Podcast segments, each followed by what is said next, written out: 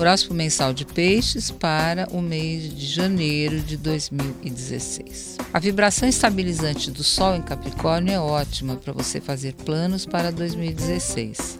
Com os pés no chão e a cabeça em ambições mais amplas, você obterá apoios e ajuda de amigos e pessoas influentes.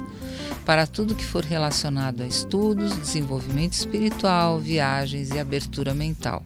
Como Júpiter retroage a partir do dia 8 e assim permanece por um bom tempo, é sinal que retornam projetos abandonados e você pode até descobrir um encanto em comum em alguns deles e nunca é tarde para retomar algo que você se apaixonou. Um dia mágico para você, o dia 12, quando Sol e Júpiter se harmonizam, abrindo seus caminhos para horizontes mais largos. Aproveite esse dia para iniciar algo que tenha muito sentido em, sua vida e que deseje muito. Na área amorosa também é um dia importante, pois pode acontecer um encontro que vai mexer muito com seu coração. A partir do dia 20, o Sol entra em Aquário e que marca aquele período anual bom para você se cuidar mais e rever a vida, ao invés de sair por aí tentando salvar o mundo e as pessoas. Desse esse tempo para voltar com um pique renovado após o seu aniversário. Júpiter, retroagindo, traz lembranças e memórias que você havia esquecido. É muito importante que você anote, principalmente nos relacionamentos.